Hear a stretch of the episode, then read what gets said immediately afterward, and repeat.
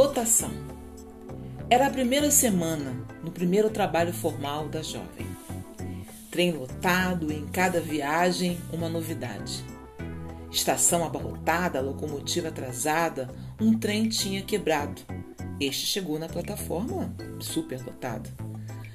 Na luta para entrar no vagão, Solange é exprimida, sarrada e abduzida. Já dentro da caixa quente está cercada de homens salientes e tome sorrisos maliciosos, olhares maldosos e contato corporal assedioso. Solange sente medo. Sua. De cabeça baixa, nem respira. Um homem aperta os lábios, os olhos e passa a revista de cima a baixo, pousando nas partes íntimas de Solange. Ela tremeu. Ela planejava descer, seria o certo a fazer, tão longe do endereço laboral? De repente, um homem negro, 3x4, de tão forte, a olhou diferente. Ela pensou: pronto, lasquei-me. Ele faz sinal para ela ficar perto dele. Para quê? pensou. O gigante mostrou com o olhar que perto dele tinha mais espaço.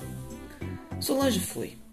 Conseguiu se aproximar do armário do plex Perguntou cheia de medo, com um olhar e pequenos gestos: O que o senhor quer? Ele respondeu bem sério, de modo a deixar a fazer um comunicado geral.